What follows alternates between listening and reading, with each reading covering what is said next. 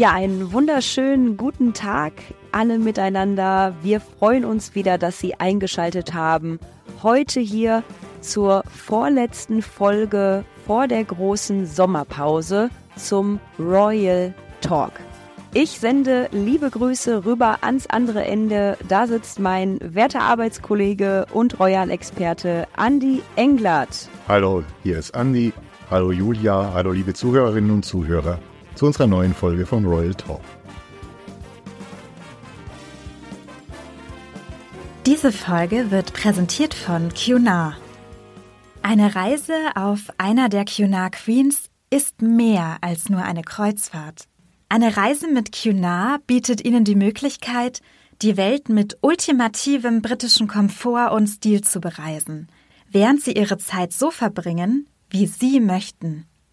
Sie haben die Gelegenheit, sich zu entspannen und sich frei zu fühlen, ohne alltäglichen Verpflichtungen, weil sie die Gewissheit haben, dass sich um jedes Detail gekümmert wird. Jeder Tag birgt neue Unterhaltungsmöglichkeiten an Bord.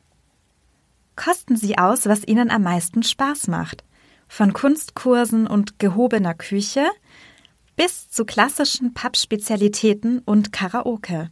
Oder genießen Sie die Freiheit, einfach am Pool zu liegen und sich auszuruhen. Sie haben die Wahl, so wie immer bei QNA. Ja, Andi, wie ich das ja gerade schon so ein bisschen angeschnitten habe, wir nähern uns der großen Sommerpause. Und das heißt, ich würde sagen, wir werfen heute mal einen Blick zurück auf das vergangene letzte Halbjahr. Viel ist ja passiert und der Großteil der Geschichten und Ereignisse, die passiert sind, den können wir ganz klar der Krönung zuwidmen. Überhaupt keine Frage. Wir dürfen ja nicht vergessen, mehr als sieben Jahrzehnte hat es gedauert, bis es in England wieder eine Krönung gab. Und es ist natürlich auch klar, das war ein Ereignis nicht nur für die Illustrierten, sondern für die Geschichtsbücher. Jetzt ist ja einiges an Zeit vergangen. Was kann man denn jetzt mal so festhalten? Also einige Wochen sind vergangen, einige Ereignisse sind jetzt wieder dazu bekommen. Ähm, wir hatten anfangs schon darüber gesprochen. Ähm, wenn du das, wenn du jetzt ein Resümee ziehen würdest bis hierhin. Das ist jetzt mal das Resümee. König Charles III. sozusagen seine inoffizielle Thronübernahme nach dem Tod der Queen im vergangenen September bis hin zur Krönung am 6. Mai und auch danach. Fest steht eines, das Ganze lief eigentlich sehr viel geräuschloser ab, als es viele vorher vermutet hatten. Charles hatte sich, und das hat man gemerkt, Gedanken gemacht. Es ist klar, er spielt die Rolle Camilla, William und Kate für die Zukunft ihre Kinder, Sophie, die Schwägerin, und sein Bruder Edward, Prinzessin Anne, wieder gerade gewählt zum beliebtesten Royal von allen in Großbritannien und dann halt noch die älteren Cousins der Queen, der Herzog von Kent, Prinz Michael von Kent und der Herzog von Gloucester, die noch kleine Aufgaben übernehmen. Aber man muss natürlich sagen, die Lage in der Welt und in Großbritannien ist turbulent. Ukraine-Konflikt, all diese Sachen betreffen auch Großbritannien. Die Folgen des Brexits sind nicht unkompliziert. Es gibt jede Menge innenpolitischen Ärger. Und das ist auch, sage ich mal, für Charles vielleicht nicht unerfreulich, weil er konnte da reinstarten und die seriösen Zeitungen haben anderes auf den Titelseiten gehabt. Also die Amtsführung von Charles ist im Moment nichts, was groß in den Schlagzeilen steht oder für Widerspruch und Diskussionen sorgt. Wenn wir jetzt mal auf die ersten Amtswochen schauen, ähm, was hat sich da getan? Was hat sich da bewegt? Wo wurde er aktiv? Ich denke, das Wichtigste war mal, dass er Zeichen gesetzt hat, wie er das Königshaus für die Zukunft aufstellen will. Das sind so ganz kleine Sachen einfach, dass man schon gemerkt hat, es wird mal eine Entscheidung getroffen, wer spielt künftig eine Rolle in diesem Königshaus, vorhin auch gerade benannt, und wie möchte man eigentlich seine Rolle spielen, wie wichtig ist es? Ist es zum Beispiel so, was macht Camilla alleine? Welche Aufgaben werden Kate übertragen, welche Aufgaben werden William übertragen. Und wir erinnern uns ja noch an den Streit zwischen einerseits Kate und William auf der einen und dann Harry und Meghan auf der anderen Seite. wo man immer, glaube ich, die gleichen Termine äh, wahrnehmen wollte und andere nicht. Im Moment scheint sich das auch sehr gut eingespielt zu haben. Ähm, es wird auch nicht über Geld gesprochen. Das heißt eigentlich für mich, dass Charles mit einem vernünftigen Augenmaß die wichtigen Mitglieder der Familie, wie man das so schön im Adel ausdrückt, auskömmlich versorgt.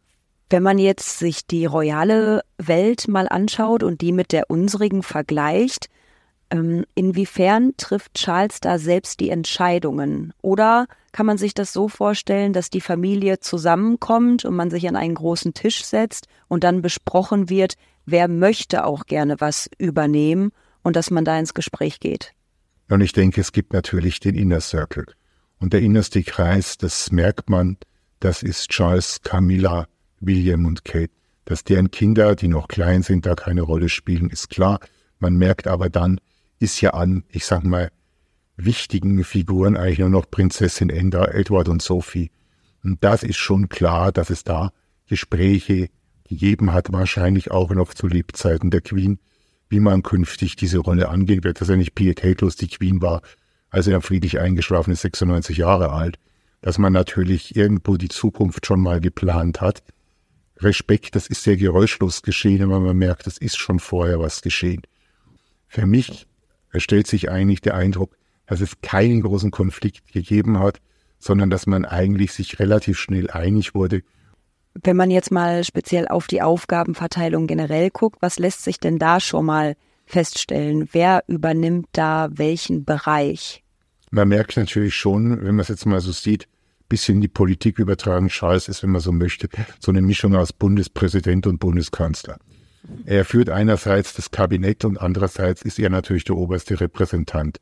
William ist sowas wie Vizekanzler und für in erster Linie auch so eine Art Außenminister, der aber auch noch so ein bisschen so Aufgaben hat von so einem Jugendsport, äh, Familienminister und dergleichen mehr.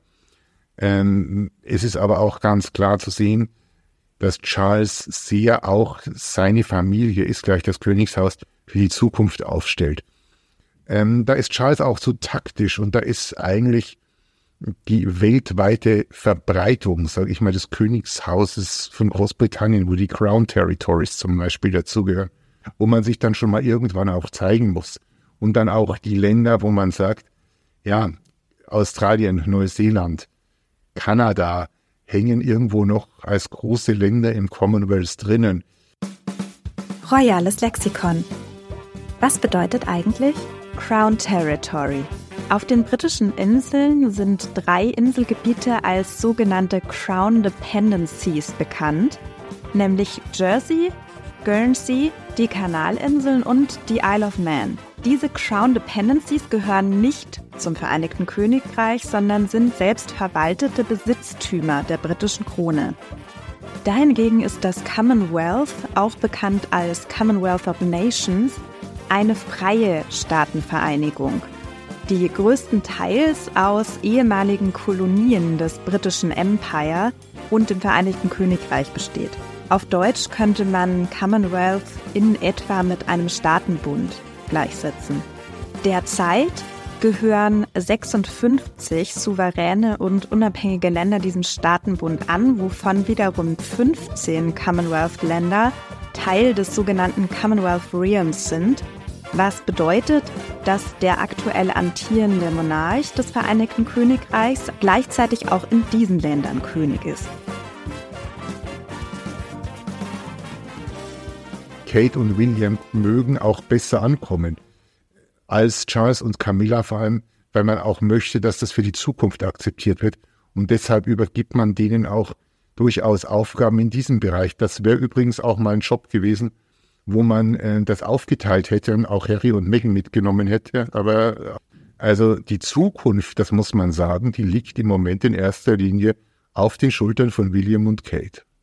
Wie denkst du, ist es einzuschätzen, wie die beiden das empfinden? Also ich denke mal, da wird äh, sicherlich viel Enttäuschung irgendwo auch sein an Gefühlen, dass die Aufgaben da auf diese beiden jetzt hinüberfallen. Wie ist es einzuschätzen? Und es gibt ja den schönen Spruch, zu viele Köche verderben den Brei. Der Chefkoch ist natürlich im Moment Charles. Und ähm, es war ja eigentlich in den letzten zehn Jahren in ganz vielen Dingen auch so. Klar, die Queen war das Familienoberhaupt und das Staatsoberhaupt. Aber es ist natürlich schon so, dass Charles viele Geschäfte geführt hat. Und das hat er übrigens auch sehr elegant gemacht, weil es wurde nie darüber diskutiert, obwohl er ganz viele Dinge vor allem hinter den Kulissen erledigt hat, als man gesagt hat, ja, man merkt schon, die Queen kann eigentlich nicht mehr. Das war wahnsinnig elegant. Ähm, in der Front Row saß immer die Queen und die entscheidenden Sachen gingen immer über den Schreibtisch der Queen oder durch ihre Hände. Aber Charles hat wahnsinnig viel an Arbeit weggeschafft. Und man merkt, das ist ein, ich sag mal, unauffälliger Arbeiter über seine repräsentativen Termine raus, der natürlich auch ein strategisches Denken hat, denn im Bereich Management, Organisation, Zukunftsplanung. Das hat Charles sehr gut erkannt und seine Familie auch. Wie würdest du Charles generell so charakteristisch einstufen? Gerade in Sachen Aufgabenverteilung, Absprechen mit Prince Harry und ähm, Prince William gerade im engeren Kreis. Also ist er mehr so der, der bestimmende Chef in Anführungsstrichen oder ist er mehr so der, der, der Einfühlsame? Also ich hatte ja selbst auch persönliche Begegnungen mit Charles und habe ihn auch bei Begegnungen mit anderen Menschen beobachten können. Und bei Charles merkt man aber sofort, der, der schätzt sofort ab, mit wem spreche ich jetzt. Und wenn ich nur 30 Sekunden habe, aber irgend, jeder hat vielleicht irgendeinen möglichen Input. Der stellt auch Fragen. Ähm, und das ist schon was, was ähm, eigentlich sehr ungewöhnlich ist. Und der beobachtet auch zum Beispiel sehr gut ähm, in, in, und hat ein enormes Tempo in, diesem, in dieser Aufnahme und in diesem Umsetzen. Und davon hat der Mann natürlich schon was gelernt. Ähm, der hat sicherlich auch keine so leichte Zeit gehabt. Und ich denke, das hat ihn auch zum guten Beobachter und zum analytischen Nachdenker gemacht, weil er gewusst hat, also einfach auftreten und alle jubeln. Und ähm, so lief sein Leben bis dato nicht ab. Der hat daraus was gelernt und das merkt man heute noch. Und ich habe auch nicht das Gefühl, dass er sagt, ich bin jetzt ein alter Mann und wickle das nur noch ab, sondern der möchte schon Impulse setzen. Und bei Charles hat man schon das Gefühl, das ist nicht ein Mensch, der wirkt wie ein Mit-70er. Weder von seiner Art der Artikulation als auch von seiner Art des Denkens. Und das, glaube ich, haben ihm viele nicht zugetraut. Dieser Mann ist lange unterschätzt worden, äh, weil man auch zum Beispiel viele seiner Bücher auch über die Zukunft, über äh, Klimaschutz und ganz viele Dinge, die man längst hätte kaufen können, das ist kein Geheimnis. Und heute sieht man eigentlich, dass der Mann im Denken komischerweise viel weiter vorn war, als manche, die sich eigentlich viel fortschrittlicher verkauft haben. Schauen wir auf jemanden, für den es momentan heftige Kritik regelt.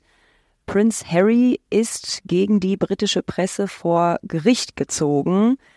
Einer der Gründe dafür soll gewesen sein, seine Frau Meghan zu schützen, aber er äußerte auch hohe Vaterschaftsansprüche und da steckt einiges dahinter. Magst du das einmal für dich zusammenfassen? Was hat das für einen Eindruck auf dich gemacht, dieses Vor Gericht ziehen?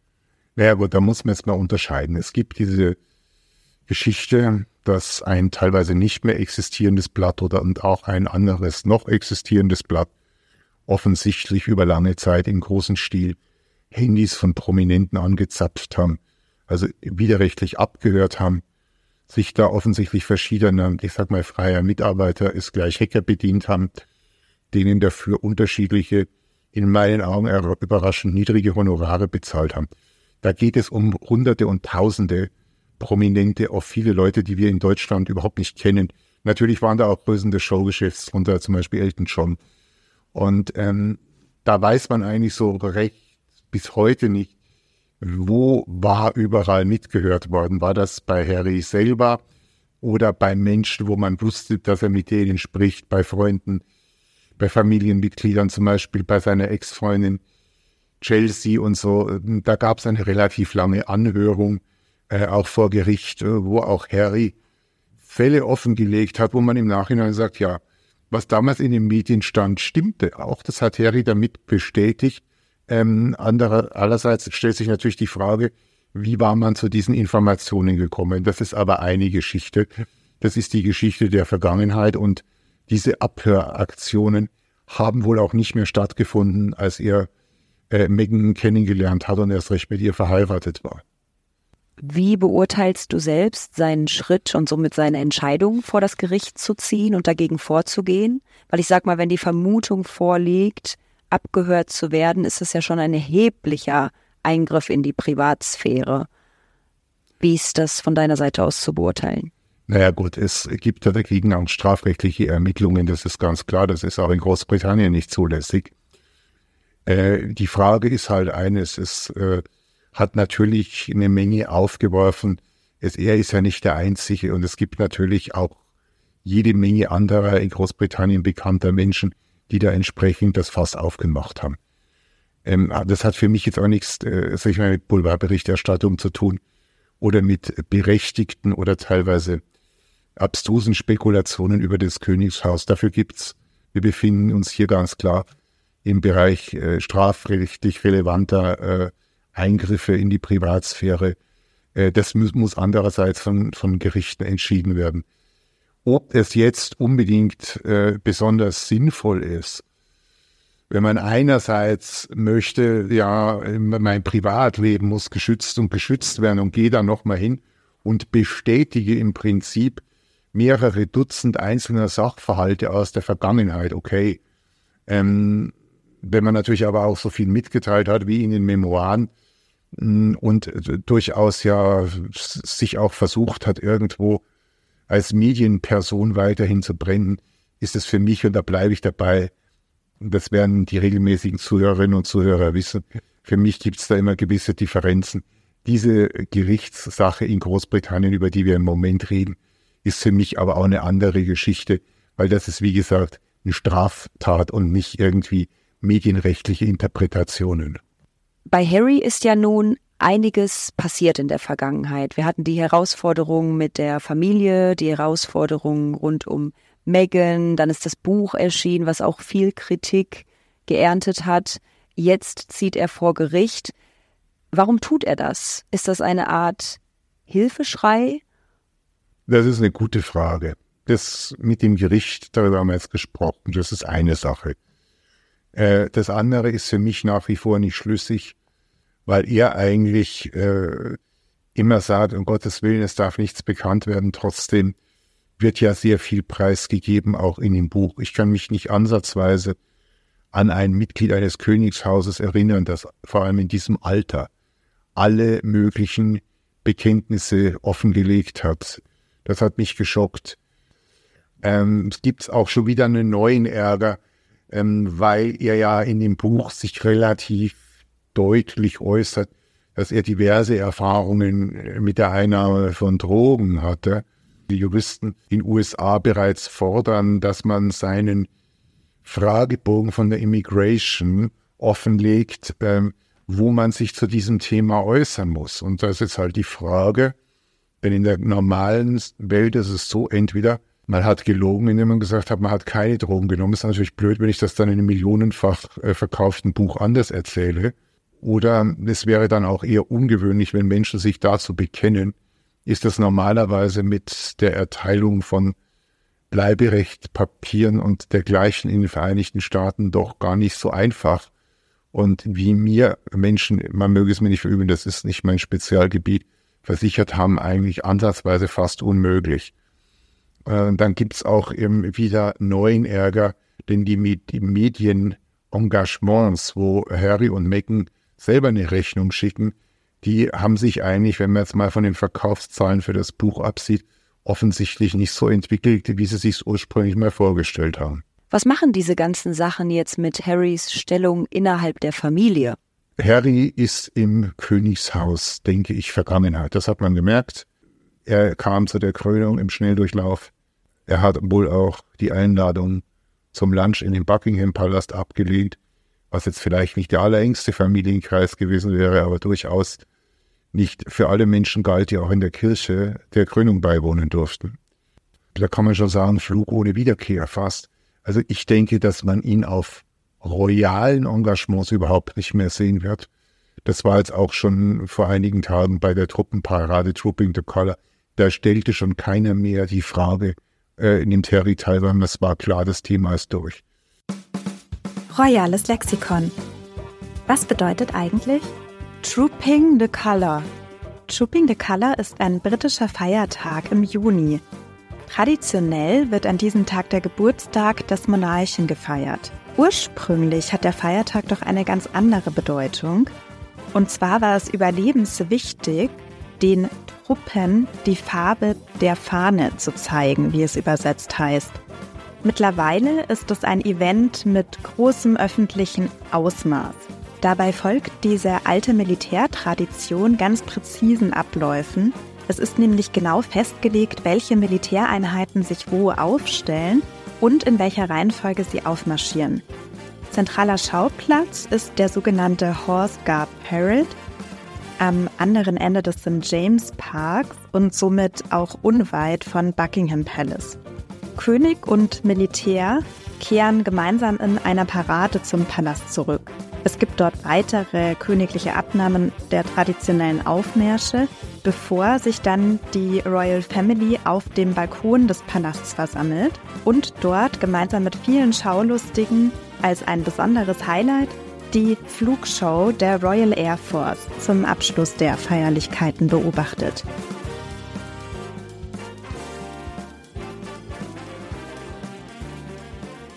Was hinter den Kulissen familiär läuft, wie hier weiter kommuniziert wird, äh, das wird wahrscheinlich, wenn überhaupt einer, nur Harry, aus welchen Gründen auch immer, vielleicht mal selber erzählen. Der Rest der Familie hält sich da recht bedeckt. Und ähm, im Moment scheint es aber nicht so zu sein, als ob da ein besonders enger Draht bestünde. Klar, Harry wird Gründe haben, vielleicht wieder nach Großbritannien zu reisen, aber ob wir ihn und Meghan jemals auf dem Palastbalkon sehen werden, also das ist immer der offizielle Familienauftritt zum Beispiel bei der Truppenparade oder bei Kronjubiläen oder sowas, möchte ich stark bezweifeln. Ich glaube es ehrlich gesagt nicht. Mhm. Ähm, wie ist es in Sachen Familienehre, nenne ich es mal? Also, ähm, wie schauen andere Königshäuser jetzt rüber nach England? Mehr oder weniger jedes Königshaus hat mal mit Gerüchten, mit familiären Entwicklungen und diesen Dingen zu kämpfen oder auch weniger zu kämpfen gehabt. Es wird nicht so sein, dass sich jetzt irgendwo in Skandinavien oder in Spanien irgendwo Royals jemals öffentlich oder halböffentlich dazu äußern werden. Ähm, man nimmt das zur Kenntnis und äh, man weiß auch, was Business ist und Business heißt. Ähm, auf royaler Ebene arbeitet man mit denen zusammen, die im ersten Glied stehen oder die man besonders gerne mag, weil ein besonders äh, großer persönlicher Kontakt besteht. Das war zum Beispiel bei der verstorbenen Queen und dem auch mittlerweile verstorbenen Ex-König Konstantin von Griechenland. Mir wäre jetzt auch nicht bekannt, dass Harry sehr große private Kontakte in andere Königshäuser unterhält. Am ehesten noch in seine eigene Familie wieder zu den Cousinen Beatrice und vor allem Eugenie, ähm, den Töchtern von seinem Onkel Prince. Mm -mm. Verstehe, natürlich. Dann möchte ich nun mit dir einen, naja, großen kleinen Sprung machen. Und zwar schauen wir rüber nach Spanien. Und zwar zum spanischen Ex-König Juan Carlos. Bei dem stand oder gab es vor zwei Jahren einen Korruptionsskandal und ähm, er stand, naja, mit den Worten Liebe, Geld, Verrat in der Kritik. Da ist im letzten halben Jahr auch einiges passiert. Ich sage mal so, ähm, wir blicken gar nicht nach Spanien, sondern wir blicken eigentlich vorwiegend nach Abu Dhabi, wo sich eigentlich der Ex-König Juan Carlos in der letzten Zeit vermehrt aufgehalten hat. Das hat auch gute Gründe, weil wenn man dort unter der Protektion des äh, Regierenden steht, und das ist ja auch eine Monarchie, wenn auch eine östliche Prägung, dann ähm, hat man zumindest mal ein ruhigeres Leben. Zusammengefasst, das Problem ist eine seiner früheren Geliebten, äh, Corinna sein Wittgensteine gebürtige Deutsche, ähm, die, ich sage ja mal, wohl seine längere Favoritin war, obwohl er bis heute mit Königin Sophia verheiratet ist seit sehr langer, langer Zeit, die auch die Mutter seiner drei Kinder ist, zumindest der offiziellen Kinder. Und äh, es kommt halt nicht nur raus, dass er anderen Frauen nicht nur abgeneigt war, sondern vor allem auch anderen Geldeinnahmequellen. Ähm, dass also Juan Carlos Fröhlich bei allen möglichen Menschen Geld eingesackt hat, das dann in Steueroasen verschoben hat, auch durchaus da seine damalige Geliebte, sage ich jetzt mal, damit begünstigt und eingespannt hat, er ihr wohl auch die Ehe in Aussicht gestellt hat und eine Scheidung von Sophia. Wir wissen, das ist nicht eingetreten. Und hm, ich sage einmal so, es gibt jetzt halt verschiedene Sachen an der Öffentlichkeit, die sich Juan Carlos, der mittlerweile auch in den 80ern ist und äh, im Gegensatz zu früher nicht mehr der strahlende Sportsmann ist, sondern am Stock geht und man merkt auch von angeschlagener Gesundheit ist, sicherlich gern erspart hätte. Man soll ja bekanntlich nicht vergleichen, aber wenn ich jetzt zurückschaue auf Harry gerade und jetzt die Geschichte um Ex-König Juan Carlos höre, das ist schon ein Brett. Ah. So wie sich das anhört. Na gut, die ganze Geschichte um Harry, das muss man mal klar sagen. Das ist etwas aus dem Unterhaltungsprogramm, was es mit Harry und seiner Familie gab. Jetzt mal von dem Drogenfragebogen abgesehen, mit möglichen juristischen Folgen und mal die ganze Afghanistan-Geschichte ausgeklammert.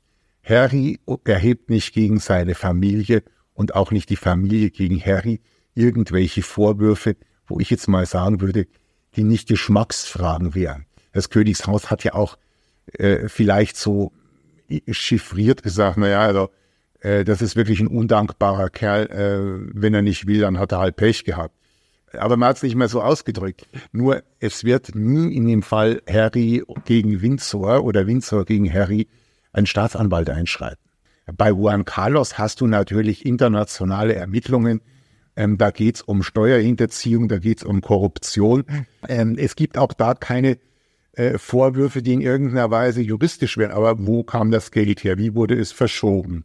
Wer hatte da alles die Finger im Spiel? Er hatte halt auch so eine Sondersituation eines Königs, das war jetzt nicht so definiert wie zum Beispiel die Aufgabe eines deutschen Bundespräsidenten, wo haarklein drin steht, darf er, darf er nicht und so weiter. Ähm, das hat er halt mit einem großen Spielraum, vor allem in den früheren Jahren, ähm, zu seinen Gunsten genutzt und salopp ausgedrückt, irgendwie fliegt es ihm halt jetzt um die Ohren. Jetzt gibt es ja auch Gerüchte oder es gab Gerüchte über eine außereheliche Tochter. Was ist da dran?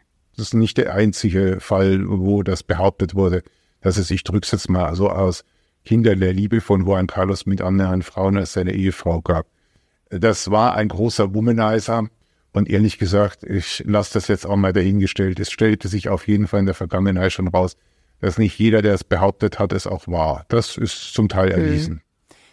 Nochmal kurz zurückgeschaut auf die Frage davor. Ähm, vieles liegt gegen ihn vor, viele Vorwürfe. Jetzt würde man doch eigentlich glauben, wenn ich der König von Spanien wäre, dann geht es mir doch grundsätzlich gut und ich brauche nicht daran denken, in irgendwelche kriminellen Geschäfte mit einzusteigen, weil es mir zum Beispiel an Geld mangelt was ist da der Hintergrund? Naja, Geld hat eine gewisse Unabhängigkeit bedeutet. Und er hat einerseits eine Apanage aus der Staatskasse bekommen, aber das ist jetzt auch nicht zum Beispiel so, dass er, wie jetzt äh, die Herrscher oder Monarchen zum Beispiel in Saudi-Arabien oder in Brunei schon allein durch Öl und andere Rohstoffe so unermesslich reich bin.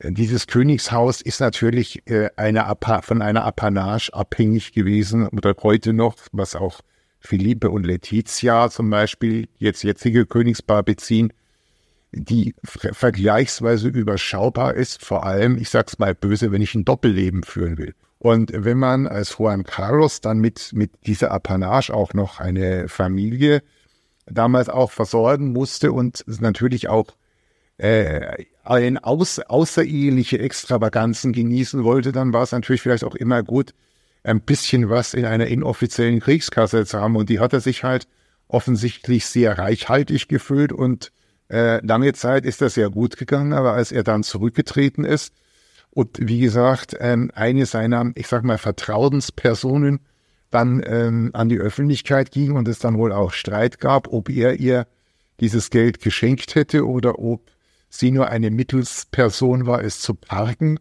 Ähm, das ist natürlich dann das Problem. Wie steht es eigentlich um das Ansehen von Ex-König Juan Carlos?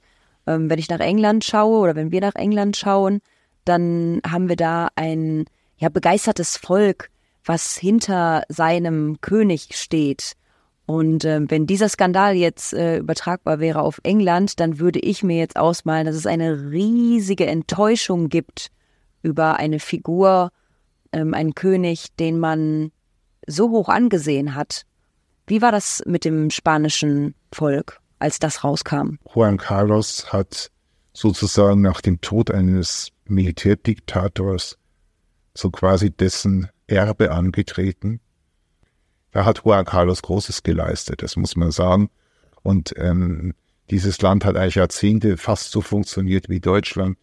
Äh, klare demokratische Verhältnisse. Vor allem ältere Menschen oder sehr politisch denkende Menschen werden das immer auf seiner Habenseite anrechnen. Das muss man klar sagen.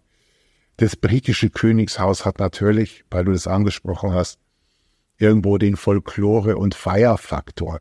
Ähm, das ist ein äh, Königshaus, das für Tourismus sorgt, das für Einschaltquoten im Fernsehen sorgt, mit hunderte Millionen an die Krönung angeschaut, Milliarden die Trauerfeier der Queen.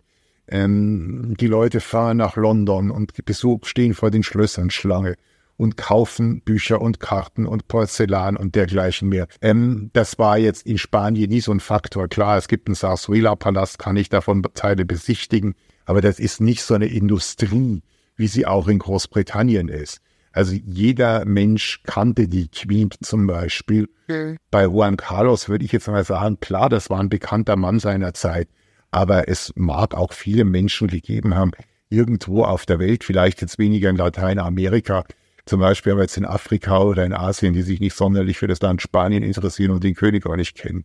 Auf jeden Fall äh, nachvollziehbar, was, was du sagst. Jetzt interessiert mich noch, wie ist es jetzt nach seiner Flucht ins Exil nach Abu Dhabi?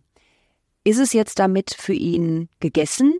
Also äh, hat er da nichts mehr zu erwarten? Du sagtest gerade zu Beginn, dass ihn da deutlich mehr Ruhe erwartet, äh, dass er da in Ruhe gelassen wird. Ähm, wie geht das Ganze jetzt weiter oder wozu kann es vielleicht sogar noch kommen? Wir wissen ja nun, dass, in, dass manches lange zurückliegt. Dann ist die, erstens mal die Frage der Verjährung. Wir reden hier über Finanzdelikte, die teilweise zumindest in ihrer strafrechtlichen Verfolgung in fast allen Ländern der Welt irgendwann verjähren. Äh, dann ist auch die Frage, in welch, welche Länder sind da genau involviert. Da geht es teilweise um Spanien, dann geht es um Großbritannien, wo wie gesagt äh, die ehemalige äh, Geliebte ansässig war.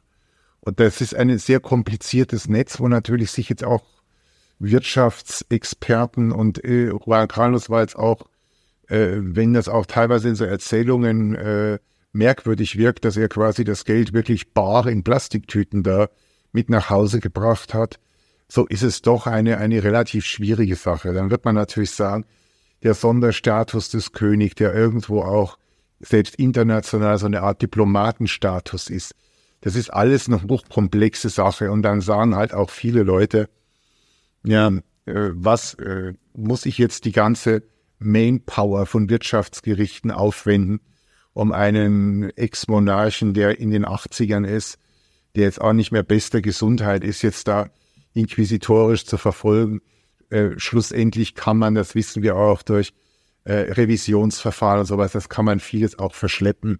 Ich glaube nicht, dass es für ihn, das würde mich sehr wundern, so ausgehen würde, dass man sagt, er muss vielleicht sogar eine Haftstrafe antreten, so das glaube ich nicht.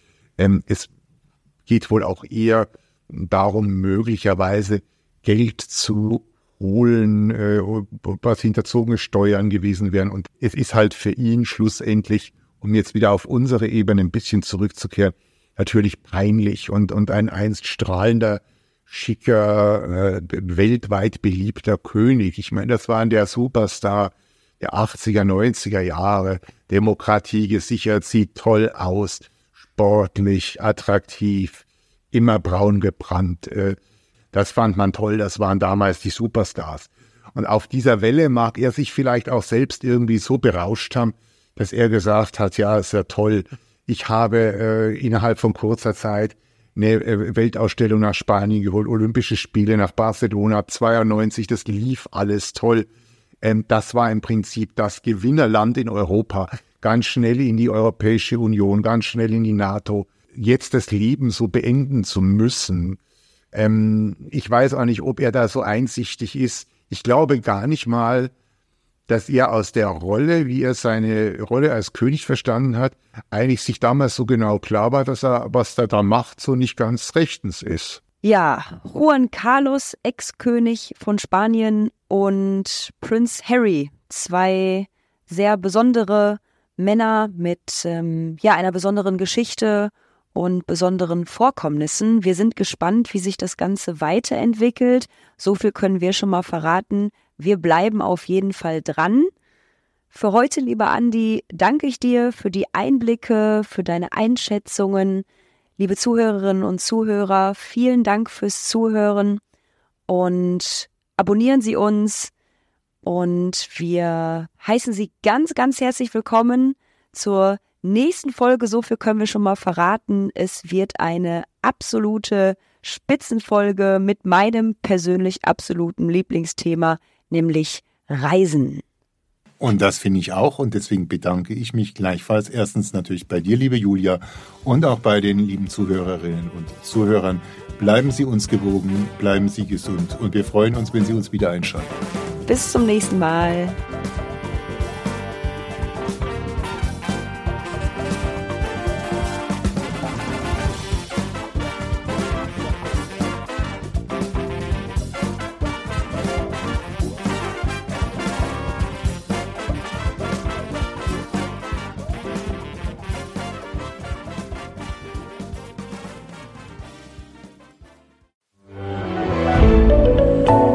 Podcast von Funke.